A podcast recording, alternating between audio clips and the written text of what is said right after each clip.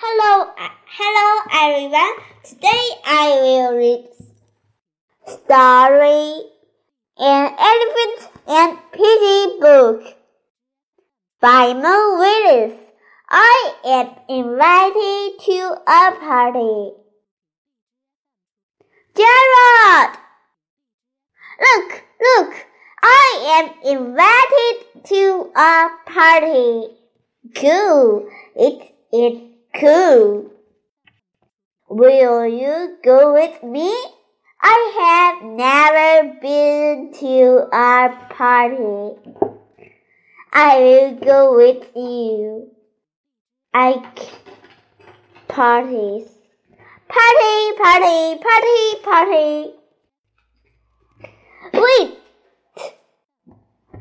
What if it's it what is it if it is a fancy party?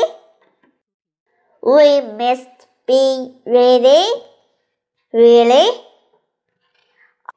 I know parties. Hey, hey he knows parties. Zip, zap, zap, zip. It's it fancy. Very fancy. Party, party, party, party. Wait, what if it is a, a pool party? A fancy pool party? We must be ready. I I know parties. He know parties. Zip zap, zap zip.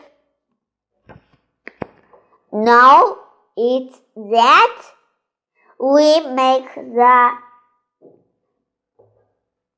splash. Party, party, party, party. Wait. Wait, what if it is a costume party? A fancy pool costume party? We must be ready! He had better call now parties. Zip zap. Zap zip. Now can we go a party? Yes. Now we are ready. Wow, that is a prince.